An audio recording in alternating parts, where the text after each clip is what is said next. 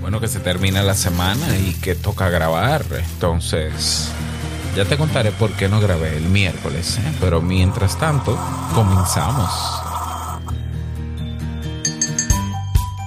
¿Qué piensas cuando ves que todo el mundo está utilizando una aplicación móvil, un teléfono nuevo, o cuando escuchas que a todos les gusta un género musical, o que todo el mundo está usando una ropa de cierta marca?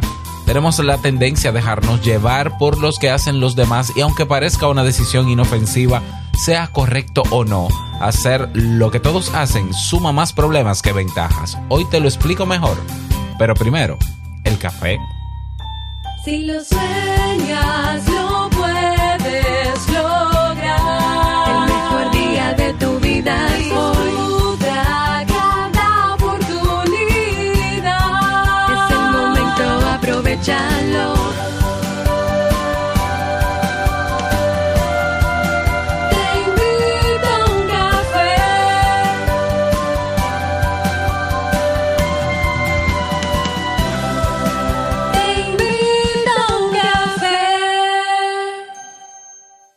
ahora contigo, Robert Sasuki, consultor en desarrollo humano y emprendimiento.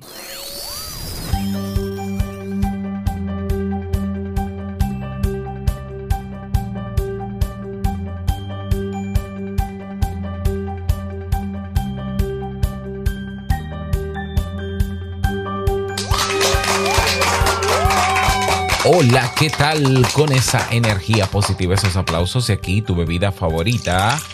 Espero que la disfrutes. Damos inicio a este episodio número 1395 del programa Te invito a un café. Yo soy Robert Sasuki y estaré compartiendo este rato contigo, ayudándote y motivándote para que puedas tener un día recargado positivamente y con buen ánimo. Esto es un podcast y la ventaja es que lo puedes escuchar en el momento que quieras, no importa dónde te encuentres, y todas, toditas las veces que tú quieras, solo tienes que suscribirte o seguirnos completamente sin costo, abierto, para que no te pierdas de cada nuevo episodio, porque grabamos y publicamos lunes, miércoles y viernes desde Santo Domingo, República Dominicana y para todo el mundo.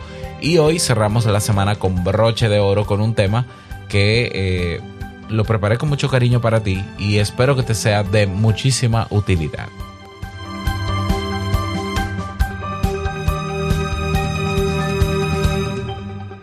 Te cuento rápidamente. em, el lunes, este próximo, bueno, primero agradecer a todas las personas que rellenaron la encuesta, eh, de verdad, mm, muchísimas gracias. Esa encuesta para mí tiene muchísimo valor. Eh, gracias de verdad.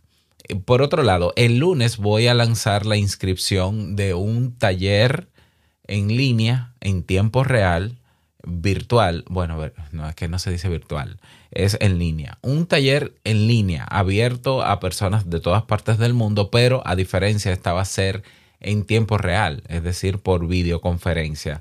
Son 12 horas que duraría este taller en línea, abierto a todos los países. Estamos. eh, decidí que fuese un sábado. Las lecciones serán los sábados durante dos horas cada sábado. Son cinco sábados.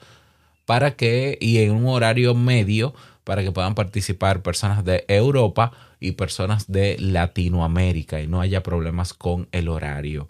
Es un taller completo para aquella persona que quiere crear su podcast.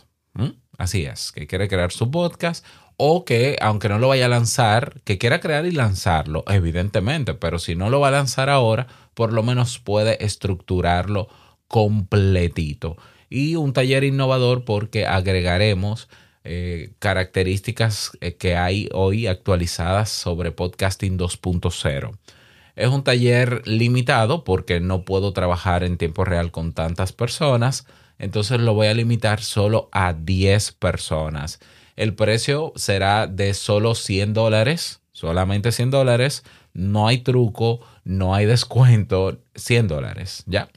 Entonces las inscripciones van a estar disponibles a partir del próximo lunes. El lunes estamos a 20 21 y eh, nosotros comenzaríamos, bueno, las inscripciones estarían abiertas del 21 al 28 o al 1 de marzo y comenzamos la primera lección inmediatamente el 5 de marzo, el sábado 5 de marzo. Así que si a ti te interesa, bueno, pues el lunes te inscribes.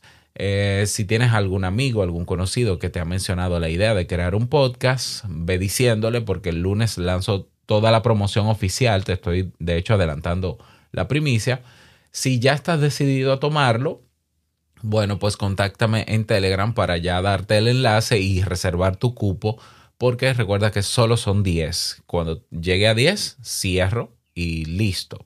Así que ya lo sabes, un taller completito para crear tu podcast bien hecho, bien estructurado, que no sea un podcast más del montón y eh, que puedas lanzarlo también. Que de hecho tenemos contemplado dentro del taller un espacio para hacer el lanzamiento dentro del taller del podcast. Una experiencia que a mí me emociona porque cuando hay personas en tiempo real, la interacción y la sinergia que se produce ahí es maravillosa.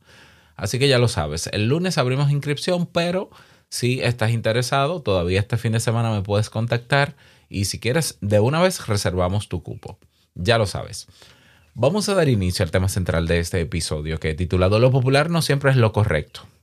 O lo que hace todo el mundo no siempre es lo correcto. Y te lo demuestro. te lo voy a demostrar. Ok, hablemos de esto.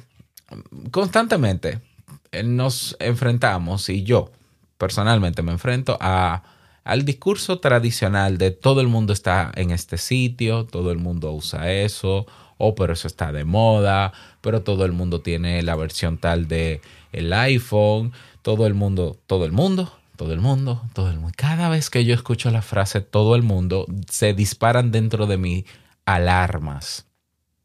¿Eh? Es como también hay palabras clave que despiertan, que, que, que activan alarmas en mí. Por ejemplo, todo el mundo tal cosa. Ya, eso para mí es una alarma. Pero yo te voy a explicar por qué. Tranquilo, tranquila. Otra alarma es, que quizás no viene al caso con el tema, es, eh, ¿cuál es la alarma? Mira, ya se me fue. Ah, ya, ya. Enganchado. Estoy enganchado a una red social. Estoy enganchado. Ay, Dios mío. ya, para mí eso es una alarma. Ok, chistes aparte.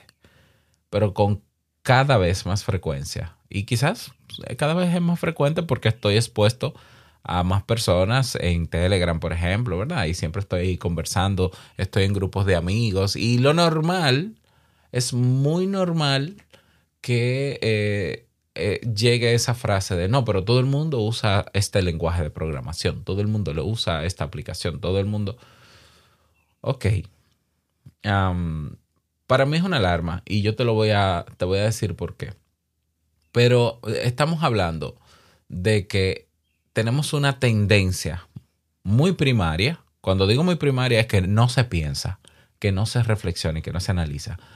Debería decir una tendencia natural a dejarnos guiar por lo que hace todo el mundo. Y yo sé que todo el, el, el, el, término de todo el mundo es una exageración, es una generalización, pero es que así que se dice popularmente. Por todo el mundo es mucha gente. ¿Ya? Todo el mundo es mucha gente. Entonces, cuando vemos que mucha gente está haciendo algo, ¿ya? Y, y, parte de ese grupo de gente me cuestiona sobre por qué yo no estoy haciendo algo y me mira medio extraño porque yo no estoy haciendo eso que hace todo el mundo, ¿ah? entonces yo puedo que me, puede que me sienta mal y me una a eso sin pensar, sin calcular, sin hacer un juicio crítico de eso. Eso es un riesgo enorme. Eso se llama conformismo. Y eso es un riesgo, es peligro, es una actitud altamente nociva para nuestra salud mental. No importa si lo que todo el mundo está haciendo sea bueno o no sea bueno, el yo dejarme guiar simplemente por el único criterio que yo entiendo que hace que algo sea bueno, que es que todo el mundo, ¿no? O la mayoría de la gente cercana a mí está haciendo eso, está usando eso. ¿Por qué es un problema? Porque no estoy haciendo uso de mi razonamiento crítico. Porque no lo estoy decidiendo yo. ¿Ya? Simplemente yo me estoy dejando guiar. Es lo que yo alguna vez menciono en broma, ¿no? El efecto borrego y vamos como borregos. Ay, todo el mundo tiene esta aplicación. Ah, pues descarga. Que tú no tienes esa aplicación. Ay, ¿cómo va a ser? No, pero dale, dale, dale. ¿Ya? No, pero que tú no tienes esto. Pero que a ti, no te gusta esta comida. Pero eso, es una delicia. Mira, todo el mundo come eso. Mira, dale, dale, dale. Y tú terminas comiéndote esa comida, usando esa aplicación, etcétera. ¿Ya? Entonces, en psicología, el fenómeno generalmente se llama el sesgo del conformismo, el error o prejuicio del conformismo. Y como todo prejuicio es poco razonado, ¿no? Entonces, el sesgo del, o prejuicio del conformismo es la tendencia que tenemos los seres humanos de actuar como los demás eh, sin hacer juicio de valor. Simplemente porque simplemente el criterio de validez de algo, de uso de algo o de hacer algo, es porque mucha gente lo hace. Y claro, hay personas que, hay personas, yo creo que no me incluyo ahí, que parecen sentirse mejor cuando simulan el comportamiento de los demás. Eso también está estudiado, inclusive tratándose de cuestiones éticas. Hay un, un psicólogo que estudió por muchos años este fenómeno, se llama Solomon Ash. Es uno de los que más ha investigado el fenómeno. En los años 50, por ejemplo, Ash realizó diferentes experimentos para estudiar el carácter gregario humano, cómo, cómo es que la gente se agrupa, cuáles son las variables que influyen en que, en que se generen grupos sociales, por ejemplo. Entonces, él, hay, hay por ahí un experimento, hay por ahí un experimento que incluso está en YouTube, ¿ya? Eh, y creo que también está en una serie de Netflix. Voy a buscarlo y te lo voy a dejar en la descripción de este episodio, pero te cuento el experimento rápido. Un experimento es, eh, fue el siguiente. Se busca un grupo de actores, se llevan a una sala de espera. Imagínate que son cuatro sillas en la sala de espera. De las cuatro sillas, en tres sillas hay tres actores y se invitan a personas a participar en el experimento.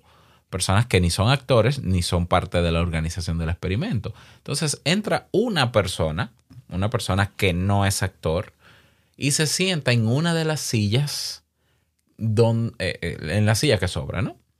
Entonces, la idea es que cada vez, la consigna para los actores es que cada vez que entre tal persona a la sala, esas tres personas se van a poner de pie.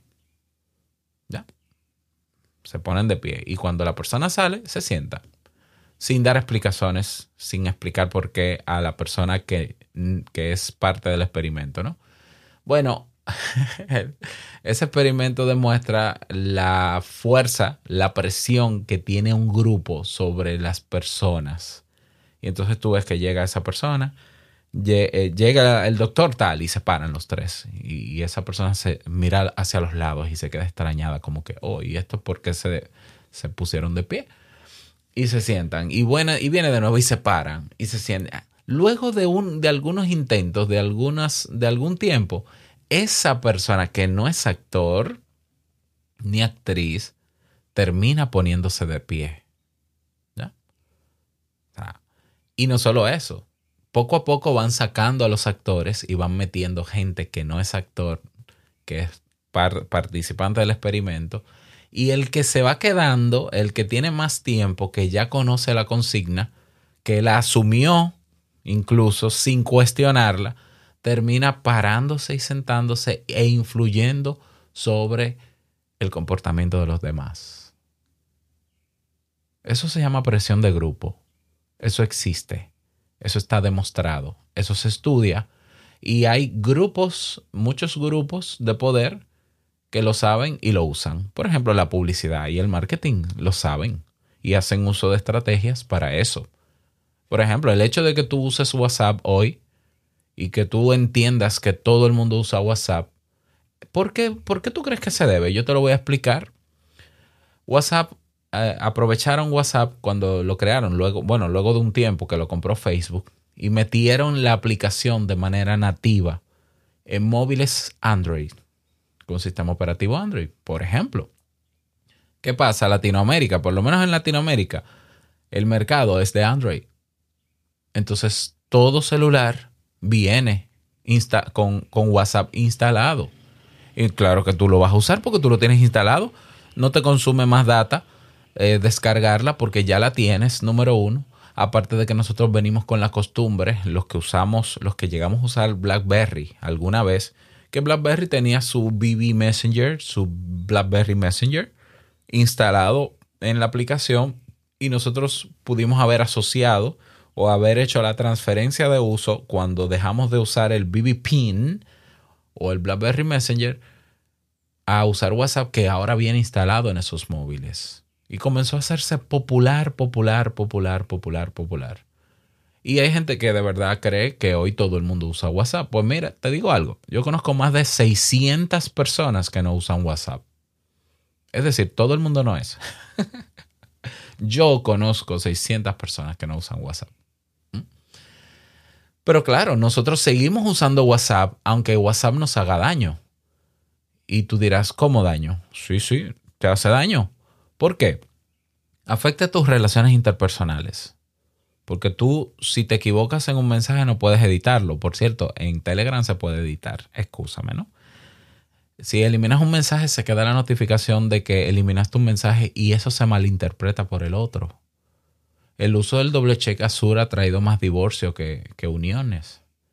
Hay gente que pierde su tiempo viendo estados de WhatsApp, llevándole la vida al otro o, actualizándose con el otro.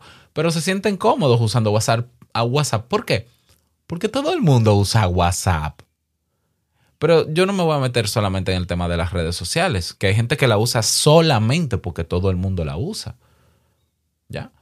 Pero me puedo meter con temas de comida, de alimentación. Por ejemplo, mis hijos son, les encanta todo lo que es dulce. Bueno, imagínate, niños, ¿no? Pero si tú no regulas ese comportamiento, si yo no regulo la ingesta de dulce de mis hijos, terminan diabéticos.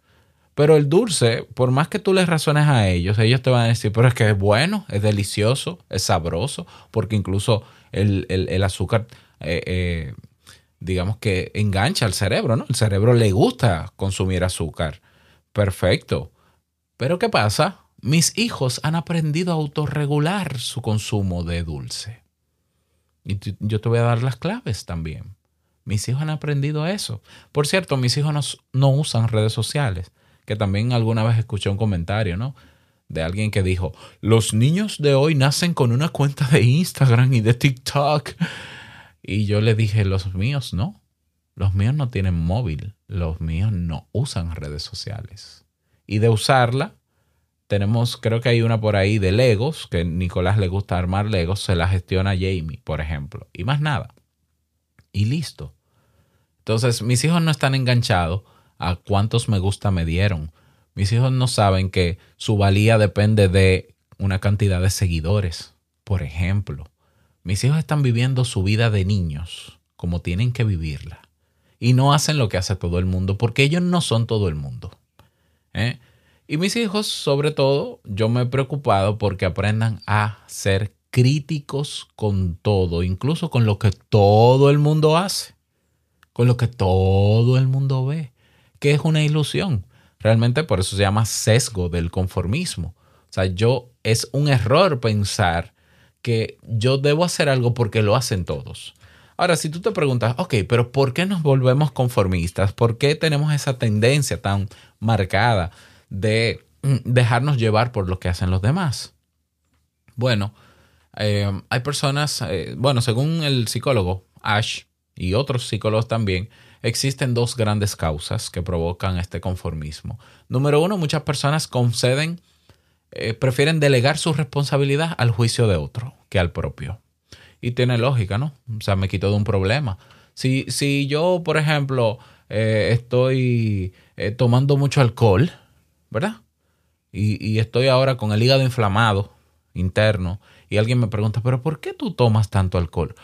Ah, pero imagínate que los amigos míos me llaman para reunirnos y quién le dice que no a esa gente.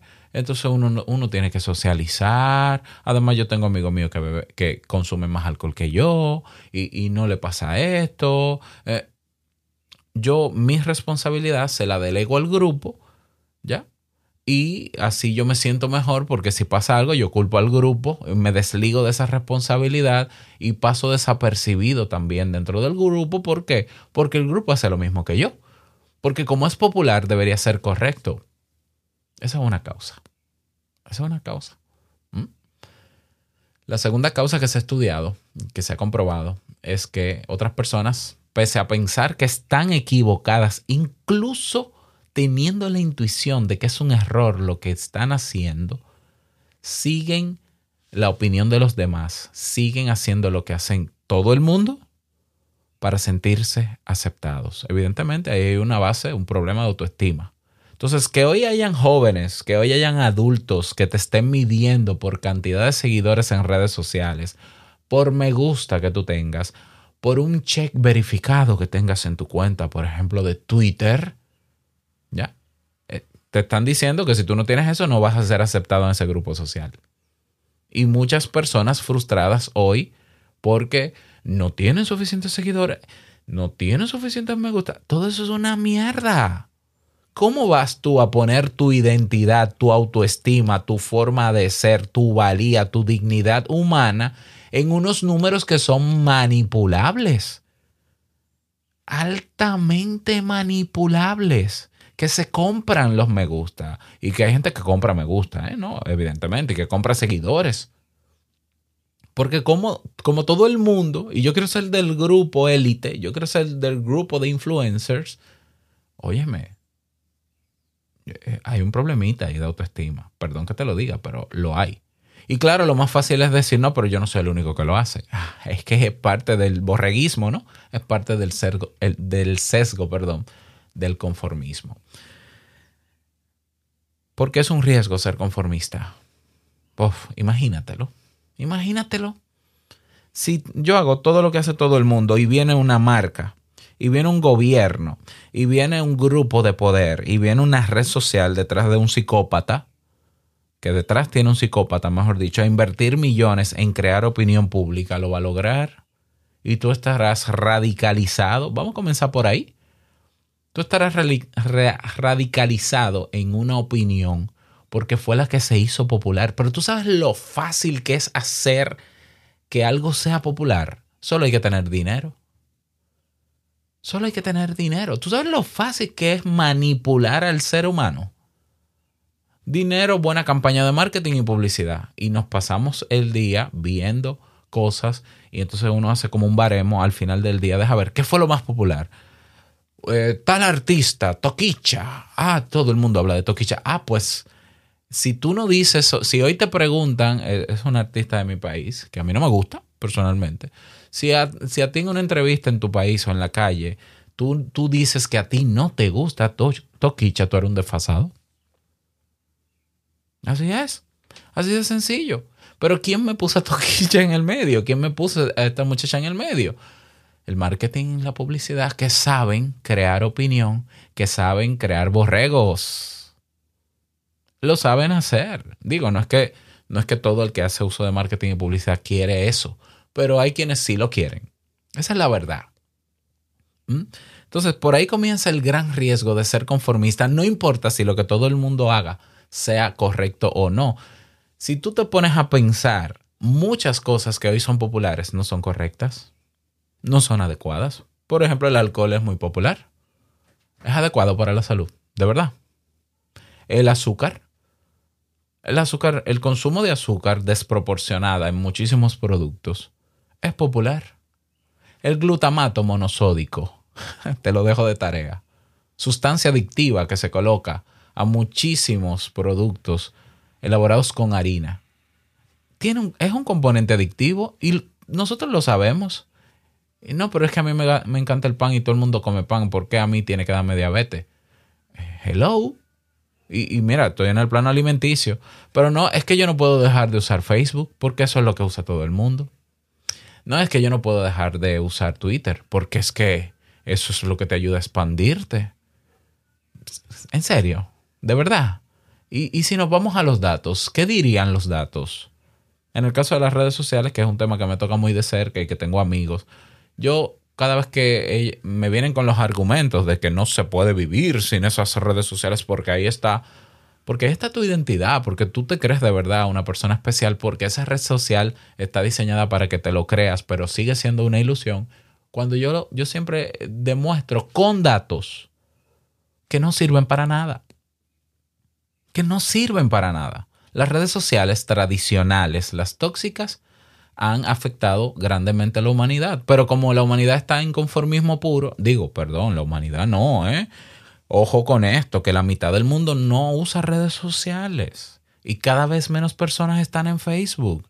Y cada, y no, cada vez menos personas no. Y Twitter va para abajo. ¿Ya? Esa es la realidad. Lo que pasa es que quizás en tu entorno todos usan eso, sí, pero tu entorno no es el mundo y ni tampoco es una muestra repre- representativa del mundo. Cuando tú te vas a los datos, tú te das cuenta de la realidad de las cosas. Con decirte que, por ejemplo, hay gente que dice, yo no puedo dejar WhatsApp porque todo el mundo lo usa. En Estados Unidos no se usa WhatsApp. Estamos hablando de Estados Unidos, mercado enorme. No es popular WhatsApp. Es más popular FaceTime. Es más po- popular iMessage, por ejemplo. Y, y otras más. Entonces, por ahí comienzan riesgos. Te voy a dar otros riesgos en el contexto psicológico del conformismo y del dejarnos llevar y creer que todo lo que es popular y que todo lo que está, está en boca de la gente es bueno y por eso yo debería animarme porque no es más que presión de grupo. Por ejemplo, está la pérdida de individual de individualidad. Evidentemente, si yo me acojo a lo que diga un grupo y me convierto en uno más del grupo, pues yo no soy yo. No puedo ser ni siquiera ser crítico. Yo tengo que renunciar incluso a mi forma de pensar. Porque ¿qué pasa si tú dejas de pensar diferente al grupo? Tú sabes que el grupo te va a caer encima o no. Y pasa hasta con religiones o me equivoco. ¿Mm? Renuncias a tu forma de pensar. Renuncias a tu frescura, a tu originalidad. Renuncias a tu independencia y libertad. Y tu manera de ser tú mismo. No hay algo más bello que ser cada uno quien es. Que ser cada uno lo que es con su identidad, con su forma de ser y su forma de actuar. No hay algo más maravilloso que eso. Sin embargo, tú ves gente que se agrupa y todos se visten de la misma manera y todos hablan de la misma manera y todos entienden que el mundo debería ser como hace dos mil años y, todo un conservadurismo. Y tú dices, pero ¿y, dónde está la individualidad del ser humano? Bueno, en esos grupos no está. En ese grupo se diluye la individualidad y tú te conviertes en un, en un miembro más del grupo. Y cuando tú vas a los datos y a los efectos de eso, te, das cuenta del daño que hace todo eso. Otro riesgo más del conformismo es que eh, tú terminas entregándole tus decisiones al grupo. Incluso eh, pones por delante las cosas que tienen que ver con el grupo frente a las tuyas. Te descuidas tú. Todos necesitamos cuidarnos primero a nosotros para poder cuidar de los demás. Amarnos primero a nosotros para luego amar a, los demás. Y amarte a ti mismo y preferirte a ti mismo no es narcisismo, es salud mental, es autoestima, es autovaloración positiva. Y es importante que lo hagamos porque cuando estamos expuestos a ciertos grupos y a ciertas cosas populares, Nadie piensa en tu bienestar ni en tu salud mental. En los grupos nadie piensa en el individuo, se piensa en el beneficio del grupo. ¿Y qué pasa entonces? Si tú necesitas tomar una decisión para protegerte a ti y que tiene que ver con el grupo. Hay un problema cuando tú decides salir de ese grupo, de ciertos grupos, ¿eh? no estoy, no quiero generalizar. Estoy hablando de grupo humano en general. ¿Ya? Bueno, estás desintegrado porque dejaste de ser una persona, ¿no? Para diluirte en el grupo y así también tu responsabilidad se va con el grupo. Eso es lo que explica que muchas personas explican su comportamiento en lo que hacen los demás constantemente y justifican su comportamiento porque todo el mundo lo hace, ¿no? Ya, el clásico. Eh, te, te volaste una luz en rojo en el semáforo y te atrapan y "Ah, no, pero el que estuvo delante de mí también se fue en rojo y usted no lo detuvo. Está el que va al gobierno y roba. Y dice, no, pero no, tú no me puedes mirar a mí porque todos roban, porque fulano robó. Y entonces, ah, bueno, vamos a normalizar. Entonces hay cosas que se normalizan que no necesariamente son buenas ni adecuadas. Y también está el gran riesgo, bueno, hay otros más, el riesgo de la baja autoestima. Aunque parece ser que en redes sociales yo me siento especial, realmente, realmente provoca el efecto contrario a largo plazo. Porque tú no te sientes bien contigo, contigo mismo, contigo o con- contigo misma o contigo mismo, porque dependes de elementos eh, tecnológicos, de algoritmos. En serio, yo hoy he visto gente que dice, no, porque tú tienes que domar a tu algoritmo en Instagram. Tú tienes que crear un perfil para que tu algoritmo... ¿Cómo que mi algoritmo? yo no tengo algoritmos. No, no, el yo, yo lo entiendo, ¿no? El algoritmo es personalizado para cada persona en, en Instagram. Pero ¿cómo voy a poner yo mi vida, mi interés, mi tiempo en lo que diga un maldito algoritmo? ¿Cómo es posible que hayamos llegado a ese nivel de, de- de dilución? Ah, Para mí, para mí es increíble. Claro, no es que sea sorprendente tampoco, pero es increíble. Eh, ¿Qué otros eh, riesgos? Falta de iniciativa y falta de autoridad. ¿Cómo se cura este problemón que incluso puede de- derivar en trastornos, depresión, evidentemente, trastornos de ansiedad, pero evidentemente, incluso trastornos que, que tienen que ver con personalidad, evidentemente, es una locura cuando tú te diluyes en un grupo y dejas de ser tú, esa identidad que tú pierdes te va a pasar factura tarde o temprano porque nosotros no nacimos siendo un miembro de grupo, nosotros nacimos siendo una persona, un individuo. Y sí, el individuo sí existe, sí existe. ¿Cómo se cura esto? Esto se cura con educación, con educándonos en razonamiento crítico, pensamiento crítico, ¿ya? Con aprendiendo sobre los pasos del método científico. Y yo sé que suena muy académico, pero es la verdad. O sea, cuando tú a una persona le enseñas a pensar, que ojo, a pensar se aprende. Lo natural es que pensemos, pero yo puedo dejar de pensar de manera natural y pensar de manera crítica. Eso es un, eso es un esfuerzo que yo tengo que salir de mi naturalidad, porque lo rápido, la respuesta rápida del cerebro, ya, generalmente no es crítica, es la más fácil, es la más rápida. Ah, Todo el mundo lo hace y si todo, el, si todo el mundo lo hace está contento. Por tanto, si yo lo hago estaré contento. Por tanto, hacer eso que todo el mundo hace es bueno. Eso es la, la lógica más primaria que te va a dar tu cerebro. La lógica más básica. Ahí no hay razonamiento crítico. Ahí hay una, una mera correlación de datos sin ningún tipo de criterio científico. Y es ahí donde cuando te llega esa idea de que, ah, todo el mundo tiene esa aplicación y están contentos porque tienen seguidores, tienen me gusta, yo no la tengo y yo quiero estar más contento, entonces yo la uso. Eh, párate ahí, en ese momento párate y profundiza. Y, y, ok, déjame meterme en esa aplicación, déjame leer lo que está a favor de esa aplicación y lo que está en contra de esa aplicación. Así como lo hacemos cuando queremos comprar un móvil nuevo o un dispositivo electrónico nuevo, que, que- buscamos los famosos reviews, reseñas en YouTube. Haz lo mismo con cualquier otra decisión. No es que todos los reviews serán la gran cosa en ese sentido tampoco, porque algunos son hasta pagados para persuadirte todavía más. Pero pregúntate si de verdad en tu vida tú necesitas hacer lo que todo el mundo está haciendo en este momento.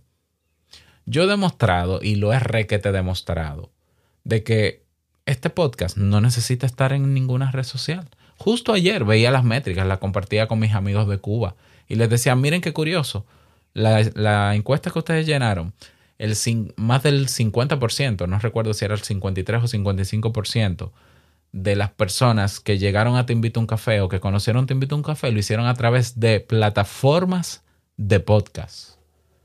Las redes sociales no representaron ni un, qué sé yo, quizás como máximo un 20%, todas sumadas. E incluso la referencia de un amigo que comparte este podcast tiene más porcentaje que las redes sociales. Incluso las búsquedas en Google de contenidos y contenidos que aparecen en mi podcast tienen más en la encuesta, más resultados, más porcentaje que todas las redes sociales. Y Te invito a un café creció un 20% con relación al mes pasado, por ejemplo. Y sigue creciendo, porque funciona. Eh, Estos medios donde yo estoy funcionan. Este podcast ya sobrepasó las, las 10 millones de reproducciones. ¿Cómo? Si tengo más de un año fuera de las redes sociales y, y en las que estoy, ni siquiera estoy publicando, que son LinkedIn y YouTube. ¿Cómo eso es posible? ¿Cómo es posible crecer sin estar en redes sociales cuando todo el mundo crece en redes sociales? Porque yo no me dejo llevar por el sesgo. Porque yo mido todo. Y yo sé que me funciona y que no me funciona. Porque el hecho de yo presentarte una encuesta es mi interés de ser crítico en la toma de decisiones. Porque yo puedo asumir, porque lo natural, lo cómodo, lo primario de mi cerebro es asumir que como ya nadie me habla, entonces voy a quitar el chat. No. Ah, como nadie tal cosa, yo voy a hacer. Como todo el mundo me pide esto, yo voy a hacer. No. Mídelo.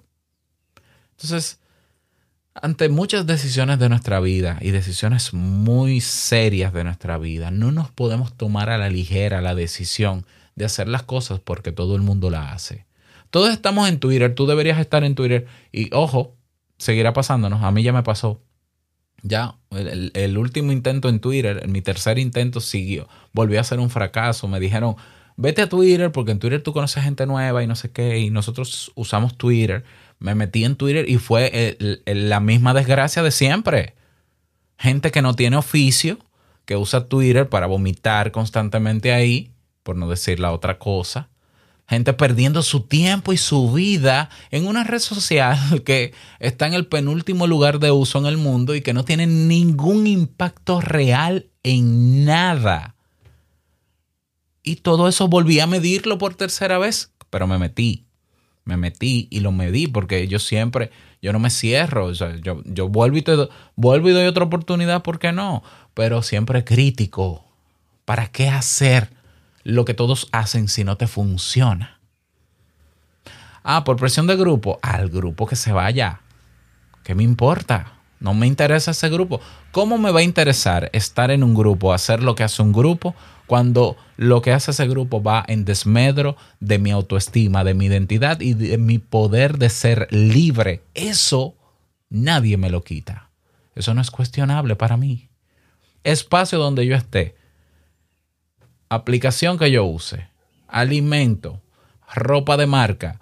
Marca de vehículo. Año del vehículo inversiones que todo el mundo use, yo salgo corriendo. Realmente no es que salgo corriendo. Yo no decido nada hasta que yo profundice, investigue. ¿Por qué? Porque yo sé lo que es diluirme en un grupo, porque he estado en muchísimos. Yo también. ¿Mm? Robert, ¿esto quiere decir entonces que no deberíamos estar en grupos? Sí, que estés en grupo donde se respete tu individualidad, que estés en grupo donde se respete todo, tu, tu valía, donde no se te mida por variables estúpidas y ridículas, donde no se te imponga un comportamiento y donde tú tengas la libertad de expresarte libremente y de ser quien tú eres. Ese es el mejor grupo. Cuando lo encuentres me avisa, ¿eh? Para que me invites también. ¿Ya? Y quizás no lo necesites. Porque una cosa es que tengamos relaciones interpersonales y otra cosa es que tengamos que pertenecer a un grupo. Quizás no lo necesites. ¿De verdad crees que necesitas esa aplicación? ¿De verdad crees que necesitas esa red social? ¿De verdad crees que necesitas eh, invertir miles de dólares en un vehículo porque todo el mundo lo usa y porque la gente te mide por el vehículo? ¡Qué ridiculez! Te estás haciendo daño a ti mismo, a ti misma, a nosotros mismos. Entonces, esto se cura con juicio crítico. Pensando, pensando sobre lo que pensamos, haciendo un, eh, un ejercicio de metacognición. ¿Ya? Y no entrar porque, ay, a todo el mundo le gustaba Bonnie. A mí no me gustaba Bonnie. Yo no tengo nada en contra de él porque para mí es un artista más que tiene su nicho. ¿Y qué me importa? Y qué bueno. Igual que Richard Kleiderman, el pianista. También, tampoco es que me guste. Ya, a mí me gusta lo que me gusta y se acabó. Y a mí no me tiene que gustar un artista porque todo el mundo, ay, BTS. Bueno, a mí no me gusta BTS. Ya, para mí es un producto, eh, bueno, serán buenos y todo. Yo, yo no critico que sea bueno o malo, porque si no me gusta, no lo escucho y si no lo escucho, no puedo juzgarlo. Pero a mí no me gusta y punto, se acabó. A mí me gusta lo que me gusta Y a mí no me importa si a mí, si lo que a mí me gusta escuchar, lo escucha todo el mundo. Y yo soy capaz de entrar a Spotify y escuchar música de todo tipo. Y yo nunca pregunto, ¿qué se está escuchando ahora para yo escuchar? No, es que a mí no me importa lo que esté escuchando el mundo. A mí me importa lo que yo quiero escuchar. Bueno, ese es el tema para el día de hoy, ¿no? Es cada vez más preocupante encontrarnos con estas ideas, eh, estos sesgos de yo uso esto porque todo el mundo, todo el mundo, todo el mundo, todo el mundo, todo el mundo, mm, efecto borrego, y cada vez hay gente que está más perdida en lo que quiere y cada vez hay más gente que ve sus sueños y proyectos diluidos por estar haciendo lo que hace todo el mundo. Hoy vemos personas que dicen ser emprendedores y lo que están es viendo fotos en Instagram y creando una cuenta con una ilusión de éxito basada en seguidores y en me gusta que no sirven para nada. Pero no quieren ver la verdad. ¿Por qué? Porque prefieren decir que todo el mundo usa Instagram. Yo con- conozco gente. Realmente si lo mides te das cuenta de que no sirve para nada. Y yo sé que es angustioso ver que luego de que tú construiste todo ese ruido y esa falsa ilusión de éxito, tú digas, ¿y qué hago ahora si esto no sirve? Bueno, moverte. Yo he pasado por todas y me he movido y he perdido seguidores y he perdido gente, pero yo estoy donde me funciona estar. De donde no me muevo es del podcast. Eso es evidente. ¿Ya? ¿Por qué? Porque funciona. Ahora, si el podcast funciona, ¿por qué no todo el mundo hace un podcast? Qué curioso, ¿no? Eso te lo dejo de tarea. Espero que este tema te haya servido. Me gustaría saber tu opinión al respecto. Si hay investigaciones, si hay fuentes, argumentos que contradigan el sesgo del conformismo, que demuestren que por el hecho de que todo el mundo se hace algo es correcto, por favor pásenme esa documentación, ¿ya? Pásenme esa documentación porque probablemente mi opinión cambie. Entonces te invito a que te unas a nuestro canal de Telegram si no lo has hecho para que podamos seguir socializando sobre este tema. Y si consideras que este episodio, este podcast te aporta valor, considera devolver parte de ese valor con un aporte libre, puede ser en dólares, puede ser con criptomonedas, en Hive, en Hive Dollar, en Bitcoin. Eh, eh, ve a robertsazuke.com barra valor, robertsazuke.com barra valor y ahí tienes diferentes opciones y yo feliz de poder recibir ese valor de vuelta. Nada más, desearte un feliz día, que lo pases súper bien. No quiero finalizar este episodio sin antes recordarte que la vida es una y nosotros la vivimos sin conformismo. Por favor.